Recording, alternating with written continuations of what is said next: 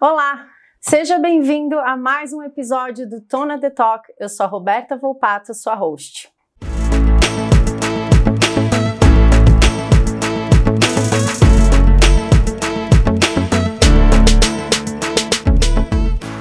O Tona The Talk é um projeto executado em parceria pela QMS América, certificadora referência em normas de sistema de gestão de compliance e antissuborno, e o Estúdio Estratégia. E no episódio de hoje, para conversar comigo sobre. Foi difícil escolher essa pauta. Foi muito difícil. Assim, o meu convidado, o meu convidado, que tem todo um podcast, uma instituição, mas é meu convidado. A gente queria ficar falando oito horas, queria, né? Assim, pauta difícil de nichar, tempo muito curto. Vamos ver o que a gente consegue fazer. Meu convidado você conhece, você votou nele como professor especial da LEC. Ele é especialista em riscos. Vou citar algumas coisas, depois o resto você complementa. Tá bom. Especialista em riscos, auditoria. Hoje ele trabalha na LX como VP de ética, integridade, é, roqueiro nas horas vagas, uma pauta frequente entre nós, isso só já pontua muito, já, está é já tá na frente, não é da turma da sofrência, é do rock, ensina fotografia. Gustavo, pergunta de milhões, Lucena ou Lucena? Lucena, ah, Lucena, no espanhol, ah, é o Lucena. Muito bem. Falo que é da região de Lucerna, mas não é, é Lucena Então, mesmo. Gustavo Lucena, uma salva de palmas. Obrigado, gente, obrigado, que honra. Gu, Conta pra gente, esqueceu alguma coisa do seu currículo? Não, esqueceu Esse currículo não. infinito? Além de pai, né, tem o homem da minha vida, o pai do Gabriel. É pai do Gabriel, é aí, pai do uma Gabriel. Uma família bonita, isso é legal. É, 27 anos de consultoria, né, então fui sócio aí da Deloitte, muitos tem, né, ali, ali muitos anos. Uh, trabalhei em banco japonês, foi onde eu comecei né, a, a, gostar de normas, né, porque tem aqui a questão do, é, do Kaizen, né, todo o procedimento, vocês que fazem a, a certificação, sou fanático por certificações. Ó. Oh. É, e já fui baixista, toco gaita, é, gosto de rock. MTV, eu preciso deixar isso registrado aqui. MTV, Velhas Virgens, um, um pequeno parênteses precioso nesse é podcast. É Por gentileza. A família é, sempre gostou de música, né? Meu pai comprava aqueles aparelhos antigos com um gravador de rolo. Minha mãe fez belas artes, era professora de piano, então a música sempre foi muito, muito presente. E nós é, morávamos num bairro ali em Santana, que era um bairro favorável para bandas, né? Então lá saiu Inocentes, lá saiu Gueto, Fábrica Fagas, é, Defala, um, Titãs, né? Dois integrantes moravam ali também. Então era um bairro muito cheio de música. E aí, meu irmão tocou no Velhas Virgens há muito tempo, né? Então os dois primeiros CDs ali, ele que uh, teve uma, uma atuação. Só que do outro lado, né, eu gostava muito de, de punk rock, hardcore. Então, o meu lado era mais inocente, scholar ali, né? Alguns amigos que a gente convive até hoje, né? Tudo magrinho na época, hoje tudo de cabelo branco, careca já. Mas é uma história que a gente guarda, né, com muita, com muita emoção. E para cuidar de compliance, né, de normas, regulamentos, você tem que ser muito centrado, regra, você tem que ter um momento de descontração Justo. e que seja intenso, né? Então tem que ter ali um, um rock and roll. E também vou te interromper para dizer o seguinte, que, que tem o lance da criatividade para ajudar no trabalho. Muito. Seja para você antecipar cenários, pensar ou tentar imaginar o que as pessoas fariam, modelar controle. Você acredita que essa, esse seu repertório? Sim, a criação é, você lidar com situações que você é, que você não espera, né? Porque quando você está no palco, quando você está ali tocando, tudo pode acontecer, pode cair um instrumento, pode uma pessoa subir no palco, né? Pode acabar a força, né? É, é ali do lugar, do bar que você toca. Uh, tem a ver também é, que eu chamo de life skills, né? Você de fato ter os skills de, de vida, né? De você conhecer a realidade, né, de você viver a realidade. E quando você fala de ética, você tem que ver a realidade do outro, né? Você tem que entender porque às vezes ele chega atrasado em casa é, ou no trabalho. Você tem que entender porque às vezes ele chega bravo também no trabalho. Por que, que às vezes ele tem um preconceito, né? Não é nem preconceito, mas é um preconceito hoje, para ficar mais light, a gente fala que tem, eu tenho um, um, viés inconsciente, né? É algo mais fluffy, mas a pessoa tem preconceito mesmo, não tem jeito. E faz parte, vem de religião, vem de, de bairro, de, é, de estado que ele mora, talvez de histórias aqui do passado que ele, que ele viveu. Mas quando você vive tudo isso na sua vida pessoal, você sabe respeitar o outro, né? Você consegue entender o outro. Então tudo isso para mim foi uma escola de vida. Uh, fotografia também é uma das coisas que eu adoro, né? O meu professor. Fotografa bem demais. Depois Obrigado. você deixa o seu Insta aí pra galera tá dar bom. uma xeretadinha. Tá bom. Tem o meu mestre, né? O André, o André lá da Rever, né? Ele é budista, né? Um, é um monge budista ali que a gente tem um cursos de fotografia. Primeiro a gente faz um zazen, né? Que de fato ali é, a gente tem uma uma reflexão, né? A gente sai daquele nosso automático, tá sempre correndo, você tá com a perna ali balançando para ver foto. Então ali 30 minutos ali a gente vem fazendo o nosso zazen e depois vamos ver foto, vamos ter a sensibilidade de ter foto. E você ter essa sensibilidade também, ele é muito bom para falar de compliance, e né? É justamente falar. De você estar tá mais aberto para receber, de você de fato acolher a pessoa que vem até você. Ser mais detalhista, mais observador. Mais observador, você entender todo o contexto, não só aquilo que você vê. Poxa, vou me lapidando, eu sou um ser em construção, né? Não tem jeito. Sensacional. É e eu acho aí. que você tocou num ponto bem importante que a gente já teve a chance de trocar com outros colegas aqui que passaram pelo estúdio, que é o quanto essa pluralidade de cenários e essa heterogeneidade de públicos ajuda a entender costumes, comportamentos e depois isso servir de guiança no dia a dia muito, profissional, né? Muito. Uh, se você vive só com seus, né, quando eu falo só com seus, na sua empresa, ou só no seu bairro, ou só na sua família, você não se adapta à pluralidade, né? Então, quando você abre o teu, o teu, aspecto, o teu espectro para receber muitas outras coisas que não está no seu dia a dia, você abre a tua pluralidade. Eu gosto muito de ter esquerdas e direitas quando a gente fala assim de política, né? Porque eu preciso entender os dois lados, né? Eu, eu, gosto muito de ter as diversidades perto de mim.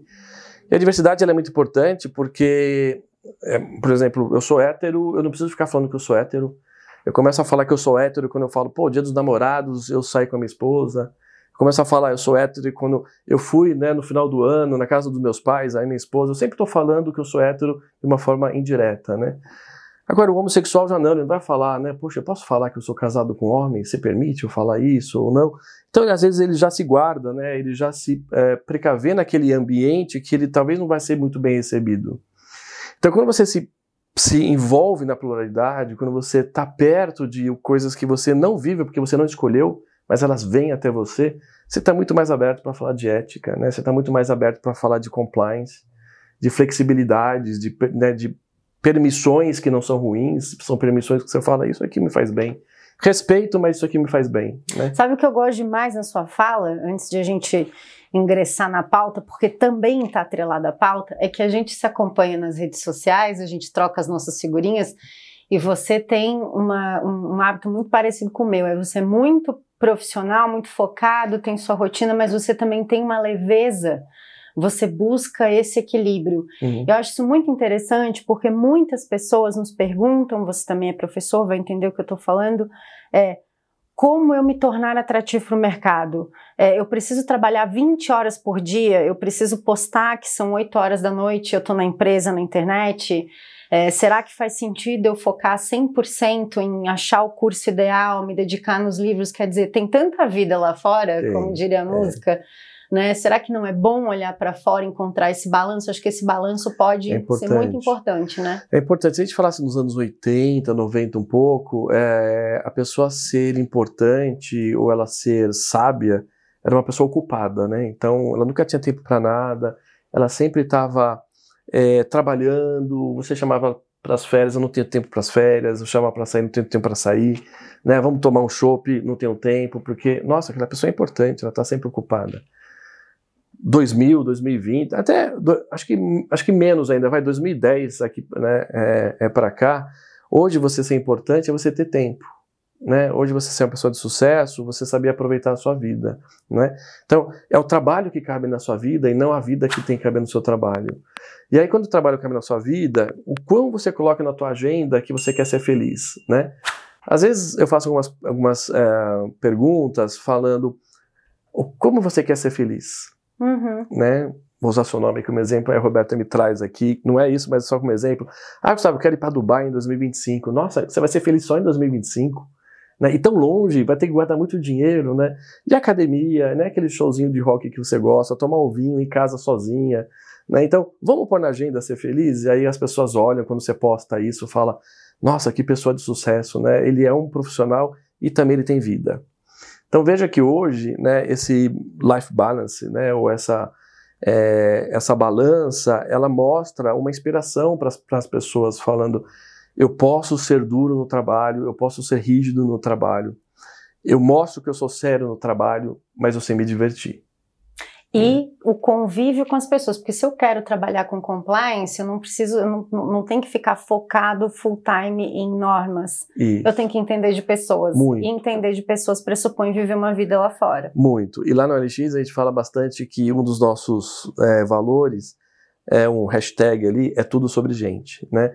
E, e é tudo sobre gente mesmo, porque nós estamos aqui nos, nos relacionando, vocês não estão vendo, mas tem pessoas aqui atrás, né? E, a gente, e, e, e somos dependentes um do outro, né? A pessoa que ela entende que ela está sozinha no mundo, ela não fala de compliance. É, quando eu nasci, alguém escolheu meu nome, né? É, Para eu nascer, alguém me tirou da minha mãe ali. Então, alguém me limpou, alguém me alimentou. Quando eu vou no restaurante, alguém me serve. Né? O carro que eu dirijo, alguém fez aquele carro. Quando eu saio na rua e vejo o chão limpo, né, aquele, alguém fez. Então, quem acha que está sozinho fazendo alguma coisa, não está vendo que tem outras né, pessoas fazendo uma comunidade que fazem tudo acontecer. Até quando eu vou morrer, né, alguém tem que, vai ter que carregar meu caixão. Então veja que quando eu falo tudo sobre gente, o compliance é isso também. O, qual é o, o ecossistema de pessoas que está à sua volta para você falar de conformidade, para você falar de integridade né, e de conexão. Ecossistema. Aí você levanta uma bola gigante. Vai longe, né? É isso aí. E a gente chegar no LX e no que esse homem tem para oferecer para a gente, além de fotografia, velhas virgens, MTV e tudo mais. Gu, é tudo sobre gente. Isso. Tem plataforma, viramos aí transformação digital até forçada, muitas organizações não estavam preparadas para isso, uhum. não é o caso da OLX, eu sei que você vai me dizer isso, mas muitas organizações não estavam preparadas para isso, estamos fazendo negócios no meio digital como jamais. Sim. Isso é um fato. Temos plataformas, mas existem pessoas por trás das plataformas. Correto. Pessoas para fazer com que tudo isso aconteça, que o processo de oferta de um produto, a venda dele, o recebimento do pagamento aconteçam. E existem, do outro lado, pessoas dispostas a adquirir esses bens. Tudo sobre pessoas.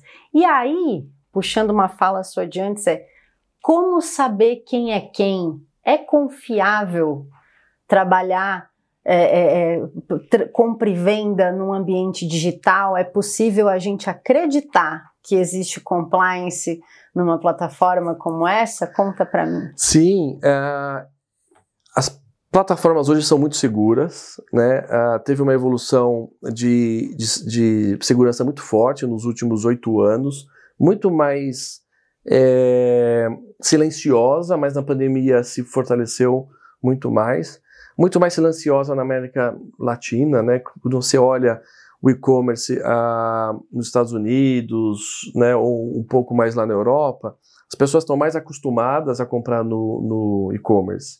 Tanto que o Black Friday lá fora é, representa muito pouco na parte de venda, mas o cyber, né, o, o, o chama de o Black Cyber, né, que é Mesma coisa que, que Black Friday, só que no físico, e o Black Cyber é onde é, são as vendas na internet, né, onde você tem os, os descontos. Lá fora o e-commerce, nesse momento, é o que vende muito. Uh, o latino, ele gosta de tocar naquele produto, né? Quando ele quer comprar, ele quer vestir, uh, ele quer pôr no pé. Então, uh, na pandemia, Roberta, é, cresceu muito o uso do e-commerce, porque não tinha mais opção você fazer compras no offline, né? Que seria a loja física. E aí cresceu muito a parte online, muito assim exponencialmente, 200%, 300%. Mas não veio junto a educação do usuário. Né? A educação do usuário, da mesma forma como se fosse de banco. Né? Ah, quando você faz uma transação no cartão de crédito numa loja, você tem confiança que você é dono daquele cartão, que aquele cartão não é roubado, que você pôs a senha e não tem ninguém sequestrado lá do outro lado que te deu a senha, né? Então veja que, se você pegar esse exemplo bancário e assim, a pessoa que está te ligando e fala, eu sou do banco, e aí você me dá o número da sua, sabe, da sua conta, a tua senha que eu preciso verificar, O mesmo critério de segurança no banco que uh, os usuários bancários tiveram que aprender, não sei se você lembra, a época de Febraban, soltando cartilha de segurança, 15 anos atrás, o e-commerce está vivendo esse momento agora, né? Então, a mesma critério de, de segurança, o usuário também tem que ter. Só que o usuário, ele vai desde um, uma, um, um jovem, vai de 13, 14, 15 anos, que é o primeiro contato dele, que ele confia demais do outro lado, ele ainda não viveu um lado maligno, né, ou de erros, tudo mais, é, ou de aliciamentos, e vai desde pessoas de 80, 90 anos que não têm muita proximidade com tecnologia. Então, é, nós, a OLX, junto com o Mercado Livre e outros e-commerce, fizemos uma cartilha de, de segurança, no mesmo estilo como foi feito lá na Febraban lá atrás, dando uma educação digital, né, como ser seguro. E aí a tua pergunta vem como ser seguro, os dois lados são verificados, tanto o comprador como o vendedor. Boa. Né? Ah, ou pelo número do IP, ou pelo número do celular, né? Você vê a geolocalização, aonde ele está fazendo o cadastro dele, bate próximo do endereço onde ele está dando. Então, você tem várias fontes, né? A pessoa tira foto lá com o documento, então você vê que o documento bate ali com o rosto. Mas quem traz o risco, de fato, é o usuário. Né? A partir do momento que ele começa a conversar com o outro lado, ele começa a abrir muito mais informações que ele não precisaria abrir. Ou então ele sai da plataforma e vai para o famoso WhatsApp, né? Então fazer ele sai fora, e começa a fazer por fora. Quando ele vai para fora, nenhum ambiente está controlando eles seja o LX ou qualquer outro e-commerce. Né? E aí, te interrompendo para dizer, muitas vezes ele tem a percepção de que ele está tendo uma vantagem, quando na verdade Isso. ele está aumentando a exposição a risco. Muito. Aí ele fala: vamos sair, porque aí você não paga comissão, vamos sair, porque a gente trata aqui no nosso jeitinho, me manda as fotos, me dá seu e-mail, veja que tudo que está lá no site ele acabou pedindo por fora, né? Aí aquele fraudador vai pegar aquelas informações e vai se passar por ele. Porque ele já pegou o celular, já pegou o e-mail, o nome, pegou as fotos, e quando vai ver, ele já está se passando, e aí ele vai fazer um golpe lá na frente. Então, assim é verificado, né? as conversas são monitoradas, né? Não, eu falo que são 100%, mas pela volumetria, tudo mais, né? Tudo tende a, a, a, a você ter alguns insights, mas não controlar ali o 100%. E também o usuário, ele pode, durante é, a conversa, ele clicar um botão, como se fosse um, um, um botão de pânico. Uhum. Ele está conversando, ele clica, ah, isso aqui tô achando que está ruim. Quando ele clica, já chama a nossa atenção e a gente já começa a monitorar, né? Ou foi aliciado, clica. Me chamaram para sair para fora do chat, clica. Me senti desconfortável, clica sinalizar. Tudo. Exatamente. Então, tudo é verificado até o momento que eles saem lá da plataforma e a gente entende que ou a conversa acabou, ou de fato ele não quis mais vender o produto, ou a negociação ali já se acabou mesmo, né? Uhum. E onde que, que, estão, já que você tocou na questão né, de verificações nas duas pontas, enfim, se você tivesse que citar onde estão os maiores pontos de atenção, os maiores pontos de vulnerabilidade nessa relação, uma visão de risco? Tá, é, produtos que valem é, muito menos do que eles valem no, no mercado oficial. Então, você compra um iPhone numa loja por 8 mil reais e ele está te oferecendo 500 reais, mil reais. Então, às vezes, a pessoa tem aquela ambição de ter aquele produto, ela tem que se conter e entender que esse valor não é um valor real. Né? Então, por que, que ele vai me vender algo que custa 8 mil e, já, né, e aqui já me custa mil. Então já começa ali algumas é, percepções sobre o valor do produto, o quanto ele vale e o que estão ali te oferecendo. É, a parte quando você vai fechar a compra, é, o outro lado que está que tá vendendo, ele querer te empurrar por um bairro que é muito distante, que é muito pouco, pouco monitorado, que você não conhece. Então, marca encontros em lugares ali que são públicos, né, postos de gasolina, shopping centers. Ah, você diz em compras de retirada. Em compras de retirada. Então, assim, é, quando ele fala, não, não quero me encontrar, eu prefiro que seja na minha casa, é, vem, né? Então, vê que quando a pessoa não quer também flexibilizar aquele encontro num lugar que é público, tome ali um, um cuidado, né? E o chat, né? O chat também, quando a pessoa começa a escrever muito ruim, sabe? Um estilo muito parece estrangeiro, né, escrevendo com português totalmente errado. Não que seja um ponto de alerta, mas geralmente os, os, uh, os fraudadores eles tentam escrever muito rápido e não se preocupam em encantar o outro lado, né? Não se preocupam em, uh, uh, também em fazer uma comunicação ética, uma comunicação forte, uma comunicação boa. Então, esses são alguns itens que chamam muito atenção. Questão do pagamento. Quando a transação ela é feita por fora, é um ponto de atenção também, não? A pessoa que está do outro lado não pode pedir o pagamento, ah, faz por Pix na minha conta. Quando ele fala, me dá um sinal, é, é, um, é um, ponto de alerta. Ah, quando ele fala, me mande pelo correio, depois eu pago, é um ponto de alerta. Ah, quando ele fala, você não pode ver o produto, né, você tem que pagar para você vir na minha casa, também é um, é um, é um ponto de alerta. Lá no OLX, nós, nós utilizamos uma segurança chamada compra segura. Uhum. O compra segura é ah, quem for de fato vender o produto, ele fala, eu quero vender utilizando o compra segura. Quem for comprar um produto, ele fala, eu quero comprar utilizando o, o, o compra segura.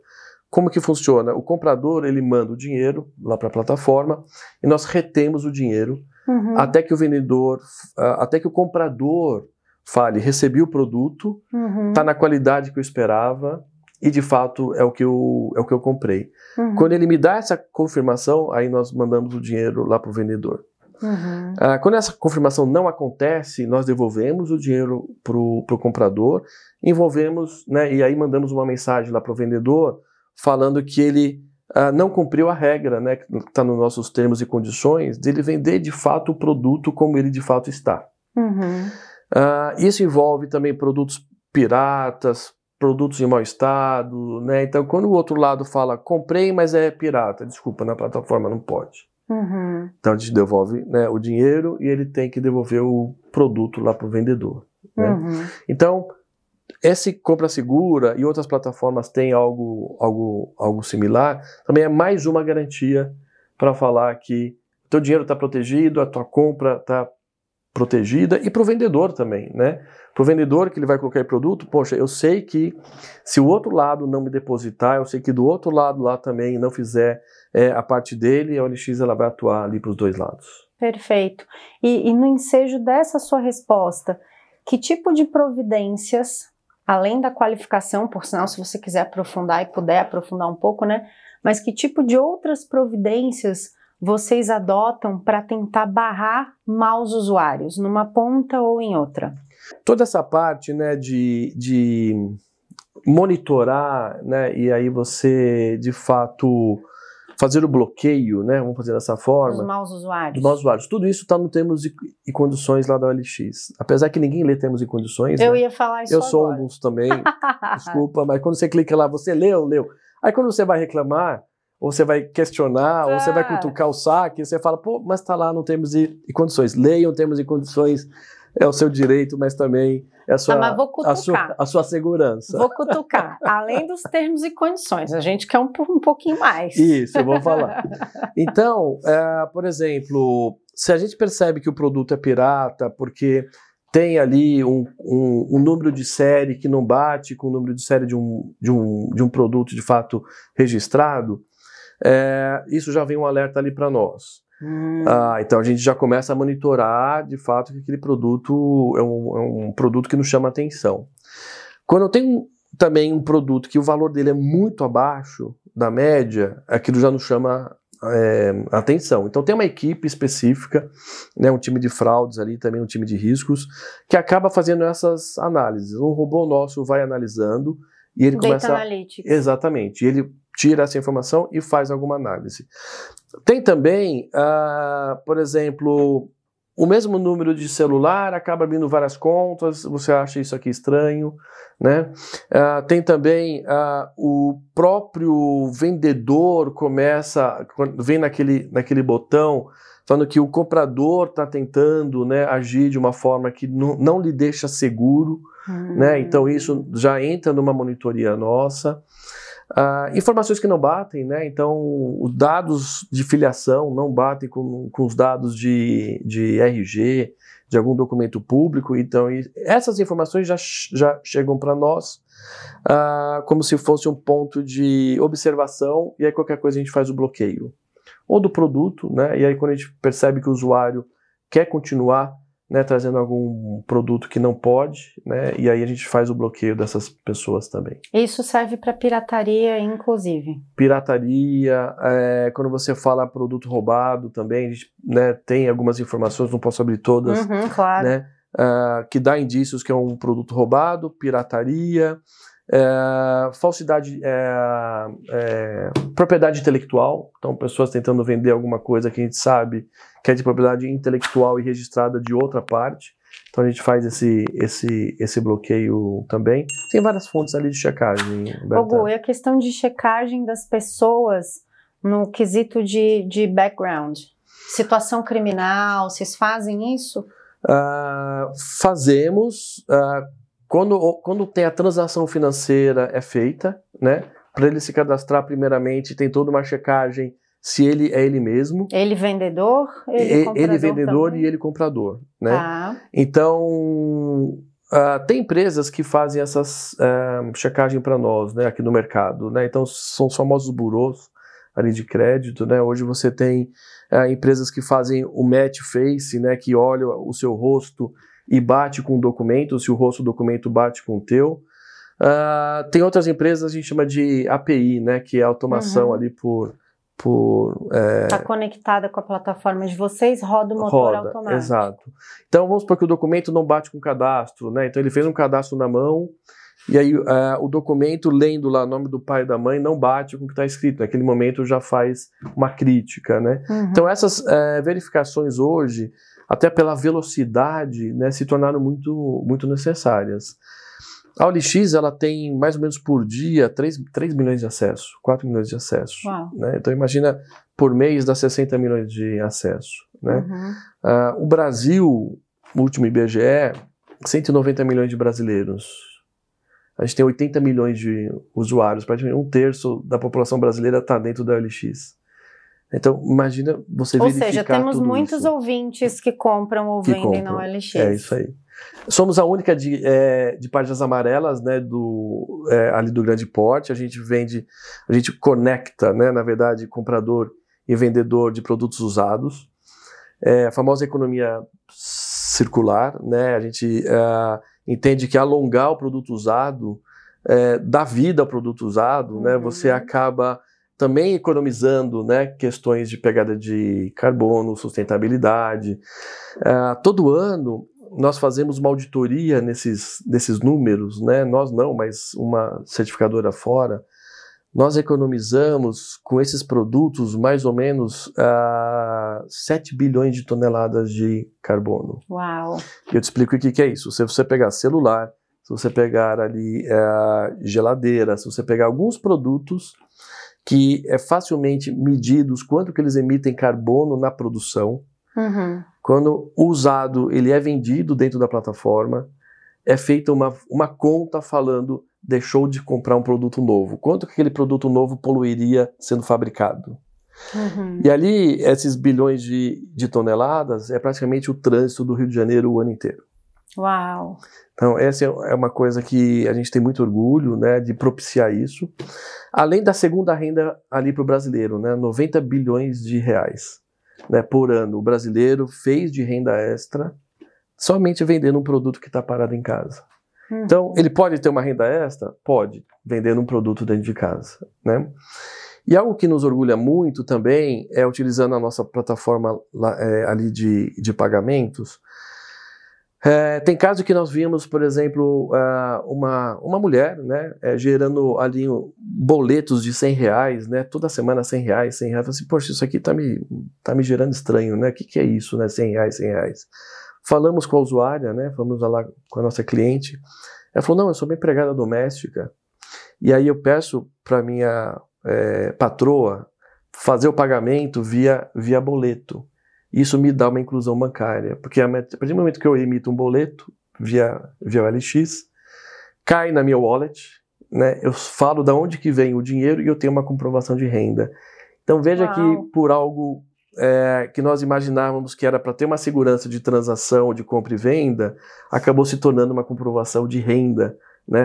Até para essa pessoa Uma que faz, social. que faz um trabalho ali doméstico e tem uma comprovação hoje. Muito bacana. É. Hugo, antes você estava falando, você citou um ponto que era a identificação do usuário pelo IP. Você citou esse exemplo pontualmente.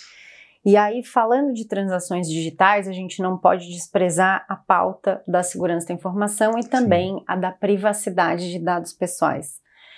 E aí, nisso também, por consequência, a autenticação dos usuários.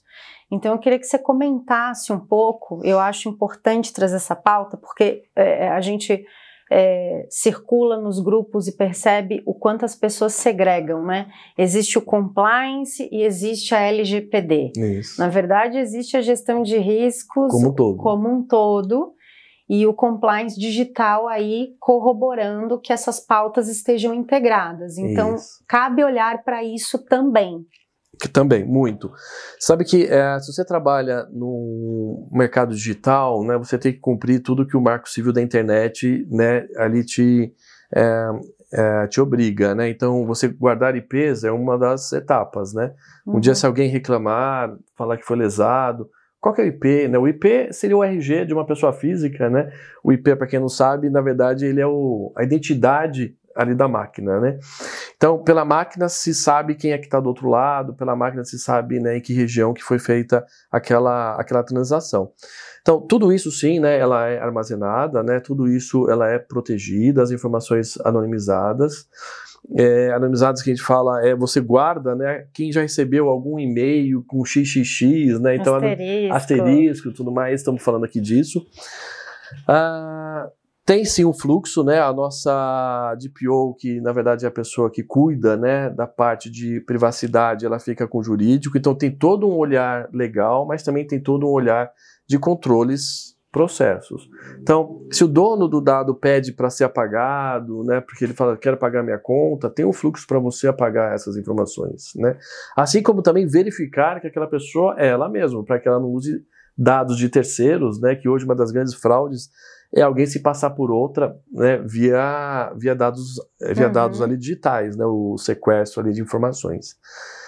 Ah, anualmente a gente faz uma verificação externa também, né, uma empresa eh, de advocacia verifica tudo que a gente está ali fazendo, né, e verificando se tem melhorias ou não. Então é uma preocupação nível 1, nível 2 ali para nós. Não simplesmente isso, né, tá, mas olhando também a questão de segurança mesmo, né? Então, é, guarda de senhas, se você tem log para tudo, né? Se você guarda o registro de quem está manuseando aquelas informações. Se você tem bons sistemas de prevenção de hacker, né? Então, porque o hacker pode entrar, você tem bons controles de LGPD, mas um hacker entra, rouba aqueles dados. Então, eu falo que você ter uma boa política, um DPO ou um processo, ele é uma camada da cebola, né? Mas a melhor camada é a segunda, terceira e quarta, que é a segurança da informação. Uhum, Né? Perfeito. Então, a gente faz trabalho, é, testes de phishing, né? O phishing é aquela pesca, né? Para quem não, não sabe, a gente manda aqueles e-mails que parecem ser bons. Ah, e se alguém dentro da nossa empresa cai e tem que fazer um curso, fala, olha, você poderia ter exposto os dados aqui da Uhum. empresa. Então, estamos sempre nos renovando, né? Também tem uma parceria é, que nós fizemos com Enjoei, Web Motors ah, e outras empresas, ah, que se o hacker ele, ele vem até nós exigindo alguma coisa, a gente não paga, a gente sabe dos controles que nós temos, né? É, e ali ele vai para um site chamado Bug Hunter, que é procura de bugs, né? Então a gente sempre está olhando, né, que bugs podem dar nas, nas plataformas, não só na OLX, mas existe uma parceria da comunidade de eh, e-commerce. Ele vai para esse site e ele sabe, olha, ah, eu achei um bug no site 1, no site 2, no site da OLX. Ele entra ali, faz um contrato de consultoria de fato, a gente chama de hacker ético, né? Ah, Faz um trabalho de falar consultoria ali de fato e fala, olha, o LX, de fato eu achei, né, aqui, poxa, que bacana. E ele faz uma consultoria. Então veja que nós estamos sempre olhando, abrindo a mente, falando, a gente olha para dentro, a gente olha para fora. Mas tem pessoas de fora que olham para o nosso dentro, né? Então também a gente traz esse público Numa contra-inteligência. numa contra-inteligência para poder sempre proteger essas informações, né? É, tem os hackathons também, né? Aqueles jogos ali de tecnologia, onde os mais novos ficam tentando fazer alguma coisa. Sempre inovação. Vocês Beto. promovem bastante hackathons? Fazemos. Por, por ano a gente tem. Bastante. temos. Porque você é ligado à área de inovação também. Sim, tá né? muito, tá muito ligado. Você coloca um case, você coloca ali um problema e coloca várias equipes para trabalhar. Ah, quem trouxer o problema a primeira vez, né, é o campeão, tem os prêmios, é muito divertido. Acaba sendo um game de inovação que a gente aprende muito também. Que bacana. O Gu, você falou é, muito sobre a questão da educação e conscientização do usuário. Uhum. Na sua fala, mesmo que você não tenha dito isso explicitamente em todos os pontos, a gente consegue observar a importância da conscientização do usuário, porque ele é que dá a alma para que os Sim. negócios aconteçam na plataforma. E, e a gente consegue entender, aqui me colocando também na posição de profissional de compliance, o desafio que é fazer essa conscientização, implementar controles e mitigar os riscos. Sim. E para alguns, eh, algumas situações em particular, a gente ainda não tem um ambiente legal regulatório eh, suficientemente preparado para lidar com isso. Né? Nós falamos no início da conversa, migramos, a gente flipou para o digital do jeito que deu, a maioria. Né? Estamos aprendendo a lidar com isso e ainda sentimos que existem lacunas aí para fazer a salvaguarda das prerrogativas. Como é que você vê isso? Quer dizer, você acredita que poderia haver é, um maior envolvimento das instituições para regulamentar isso? Empresas como a LX se preocupam em fazer esse tipo de advocacy? O que você... Beto, uma boa pergunta. É, empresas como a LX e outras do segmento de fato se, se, se é, ajudam né, para poder fortalecer mais o, o setor. Você tem duas ou três associações ali é, de classe que juntam essas empresas e acabam pensando né, ali é, o, como, o como fortalecer. A, a regulamentação é muito boa, né, quando você fala do marco civil da internet, quando você vem falar um pouquinho de código civil da responsabilidade. A gente tem hoje um código de defesa do consumidor muito mais digital do que antes, ou seja, olhando para o mercado digital Sim. né, do que a pessoa indo na loja, ela né, ter ali o, o, é, o constrangimento na loja, ou ela indo para a loja tentando devo- devolver o produto. Eu vejo que a regulamentação ela já está boa. É, até o CAD, quando faz, olha as questões ali concorrenciais, você falar sobre é, o domínio de fato no mundo digital, né, o quanto digital, né, depende, quantos usuários tem na sua, quantos usuários tem na sua, Uhum. mas será que o usuário de fato ele usa, ele só está cadastrado, ele é ativo ou não? Veja que até é, questões ali concorrenciais já estão mais é, ativas. É, eu vejo que um olhar de risco, sim, as empresas deveriam ter mais um olhar de riscos do que mais o regulatório. Ah, porque a empresa que olha só o regulatório, ela fala: ninguém me exige fazer isso, então eu não faço. Uhum. Mas quando eu olho riscos, ela entende o que, que eu quero ser daqui seis anos, cinco anos, né? como que eu cresço? Uhum. E quando ele fala crescer, a palavra reputação é muito forte. né? A Uhum. reputação é feita por dois pilares, né? Pelo cliente, que ele pode te derrubar simplesmente comprando no seu concorrente, né? Ele para de Uhum. comprar de você e vai no concorrente e E te compra. xingando no Instagram e, no Twitter. Reclame aqui, ouvidor.gov, é, Instagram, páginas ali, né, da própria, ali da própria empresa. E o outro lado da, da, da reputação são, os- são os funcionários, né? Então, você tem o Client Experience e o Employee Experience, né? Então, esses dois fazem a parte da reputação. Então, se você não olha, tem um olhar de riscos para os dois, ah, a empresa não vai sobreviver daqui cinco anos, seis anos, né? Ela vai vender mal, ela vai expor né, o seu cliente, ou ela não vai ter mais a confiança dos seus funcionários, né? E os funcionários que fazem a satisfação do cliente, eles que fazem o produto com qualidade, né? Então, quando você olha riscos, você fala o que, que pode dar errado nos meus próximos cinco, é, cinco seis anos.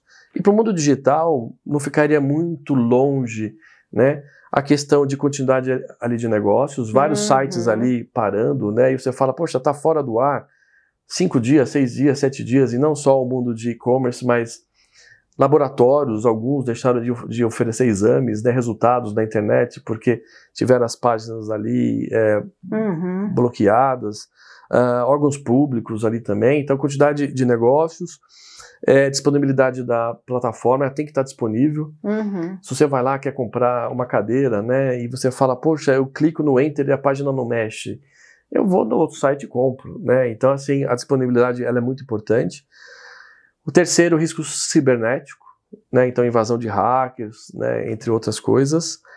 Uh, gestão de talentos é o quarto, né? que a gente tem, tem olhado muito.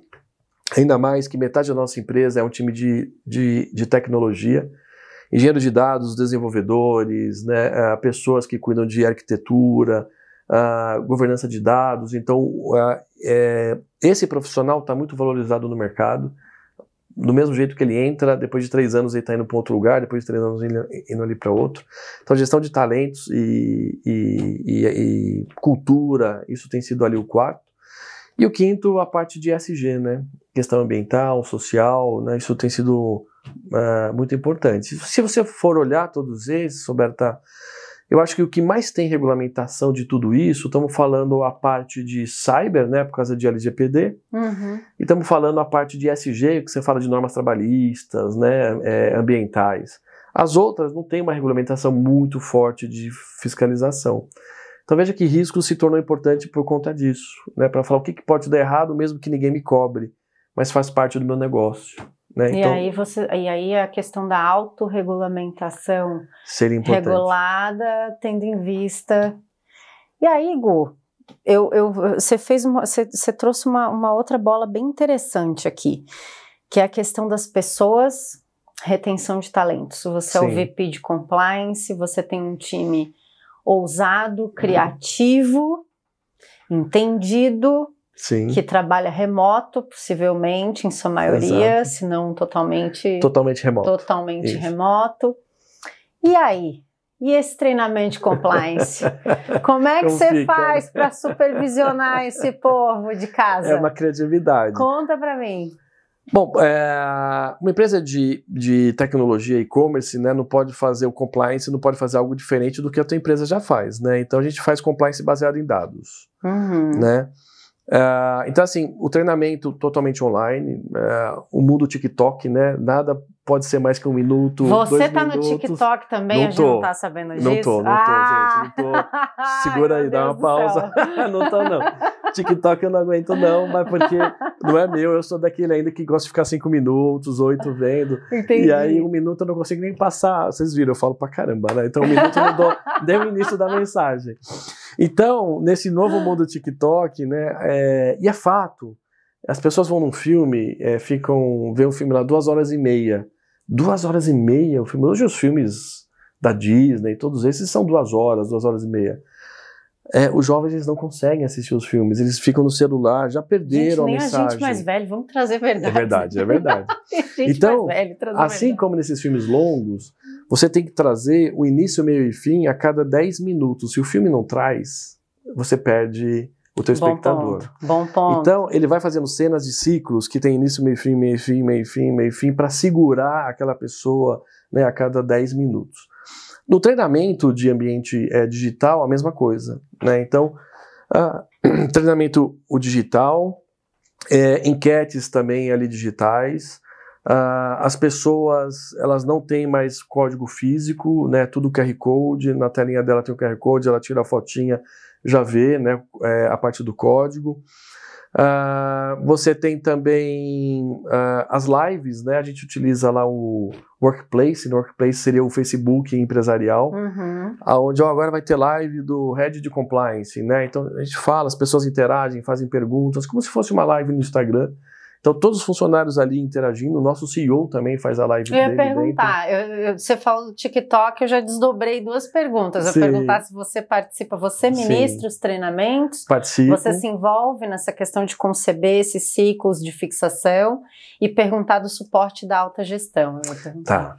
É, sim, participo, o time participa, nós temos vários uh, recortes dentro do time, né? Então, uh, treinamento de recortes LGBT, tipo, uh, de mulheres, então tem uma pessoa que cuida mais desses, desses treinamentos. Tem uma pessoa que olha muito mais para compliance, ética. Uh, tem uma pessoa que dá o treinamento de riscos, então a gente tem lá carimbado uh, ah, 16 facilitadores de riscos, com 90 pessoas que, que interagem com, essas, com, esses, com esses 16, e ele para essas 90 e dá um treinamento lá para elas. Uh, e a alta administração apoia né, é, eles abrem os treinamentos.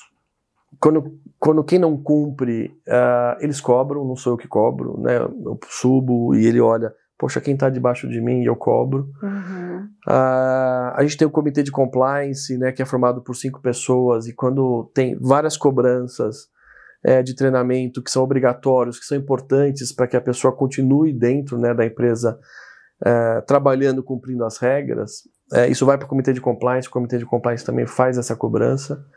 Então tem vários ali mecanismos, né? E quando eu falo do compliance baseado em dados, não dá mais para você olhar é, 10 prestações de contas de despesas, sabe? Não dá mais para você olhar 15 vouchers de compras, uhum. tudo mais.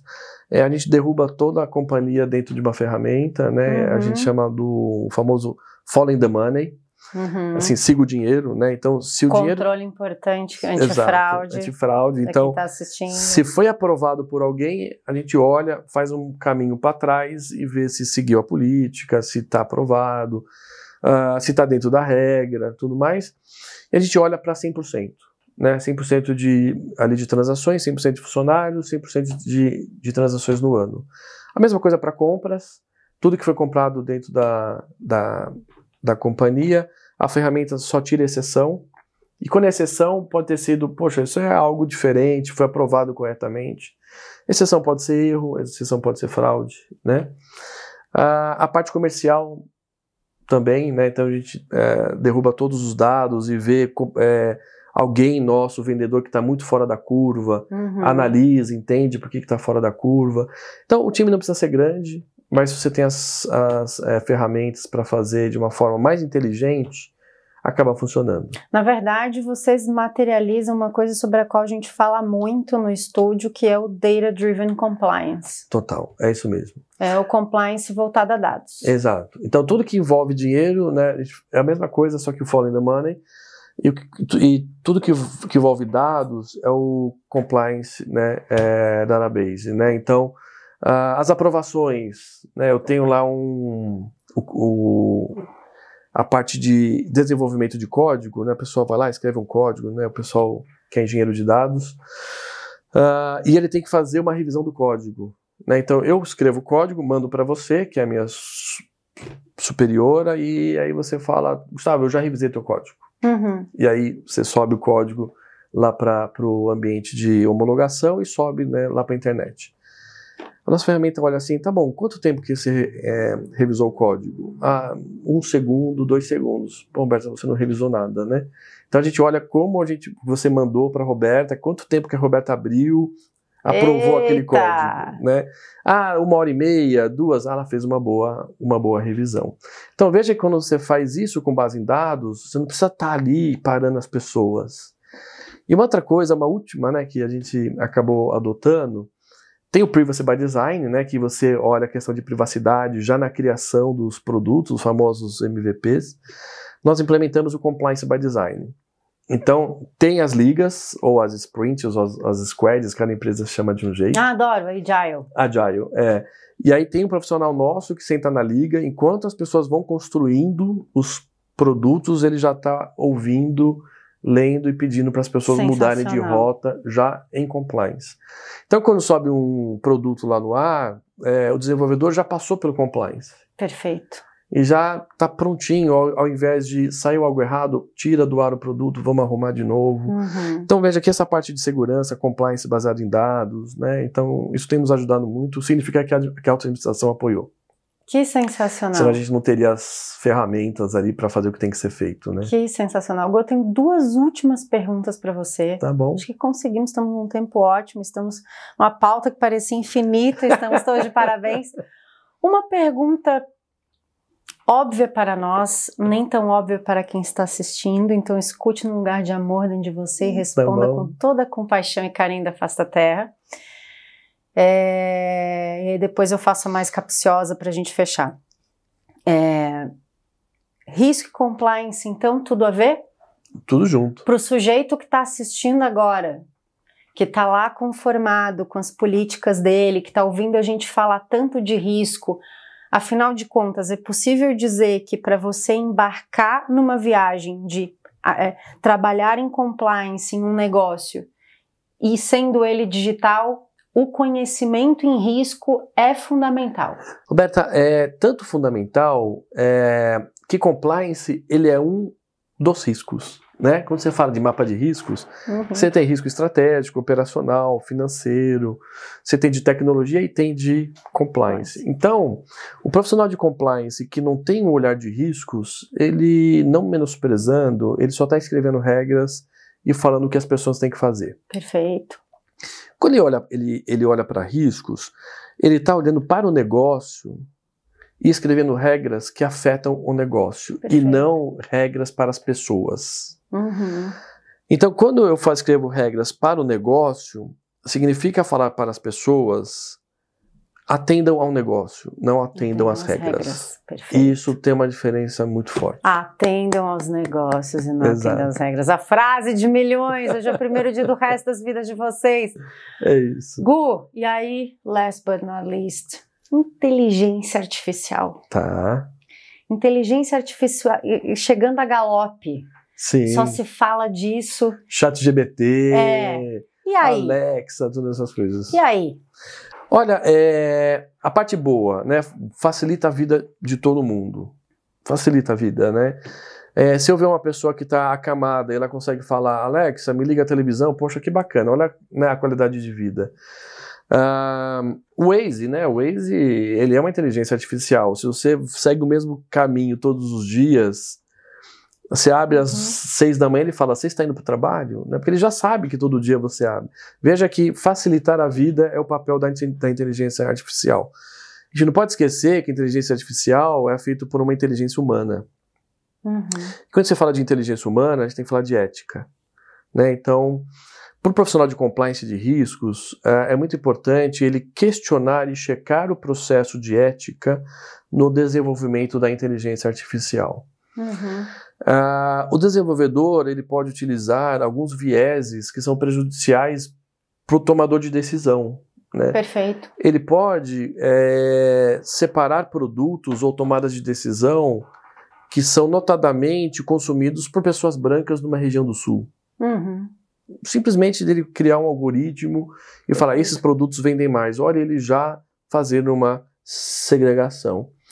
Ele pode trazer um viés também é, concorrencial. Uhum. A partir do momento que eu crio uma busca na internet falando, olha, todos, é, eu quero pesquisar um carro amarelo. E aí vem só de uma marca, né? Os 10 primeiras páginas vêm só de uma marca. E as páginas 12, 15, 20, 80 vêm das outras das marcas. Das outras todas. Então, olha uma questão concorrencial muito forte sendo, sendo envolvida. Então, você não olhar a ética, no momento da construção do código da inteligência, vamos ter um problema. Porque, de fato, são pessoas ali com interesses verdadeiros, às vezes, de crescer o negócio, de tornar mais interessante e esquecendo princípios básicos, que é. Utilizando o lado predatório da, da, da Exato. Vou pegar um exemplo de uma inteligência artificial que agrada todo mundo. Tirar foto no celular. Tem um chip ali no celular que o desenvolvedor de todas as, essas marcas criaram assim, o azul tem que ser brilhante, o vermelho tem que ser gritante.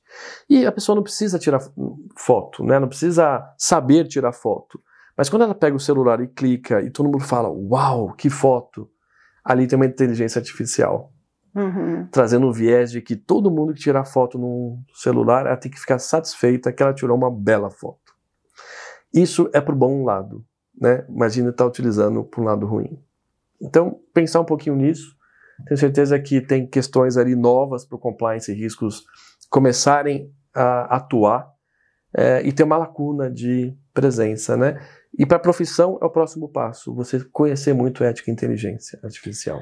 Sensacional! Você que está assistindo agora, ó, a galera obrigado, já está animada. Obrigado. A galera que está assistindo agora Ufa, já deu passei tempo de cada pergunta, meu assinar o canal, se inscreve no canal, ativa o sininho para receber as notificações. Se não deixou o like até agora, esse é o momento. Gu, suas considerações finais, com direito a deixar aí o seu Insta de fotos, dar uma dica de, de, de álbum de rock para as pessoas se ressignificarem musicalmente depois dessa entrevista maravilhosa e seus agradecimentos. Fica à vontade, Vamos lá, querido. nossa, eu vou longe agora, peraí. Ó, o meu Insta de foto é g.a.lucena, é minha página é, de hobby, não vou falar ali ah, profissional, mas é onde eu me inspiro, escrevo frases ali. Modéstia as favas, É, Gustavo. Depois aí, deixa eles opinarem. Ah, algo de música que tem me encantado muito, uma banda, um grupo da Turquia, eles misturam música árabe com rock. Chama Gustavo Mira. sempre na vanguarda. É, chama Mira, M-Y-R-A-T-H. Tá no quarto álbum, mas espetacular. Quem gosta de músicas orientais, assim, do Oriente, né? Árabe e com rock pesado é onde, é onde eu gosto. E por último, a gente vai acabar, vai tudo tá na OLX, isso aqui, ó, desapega. Vamos desapegar o ambiente inteiro. Vamos fazer renda disso aqui, pô. Né?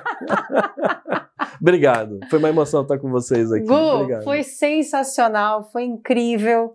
Muito obrigada por tanto.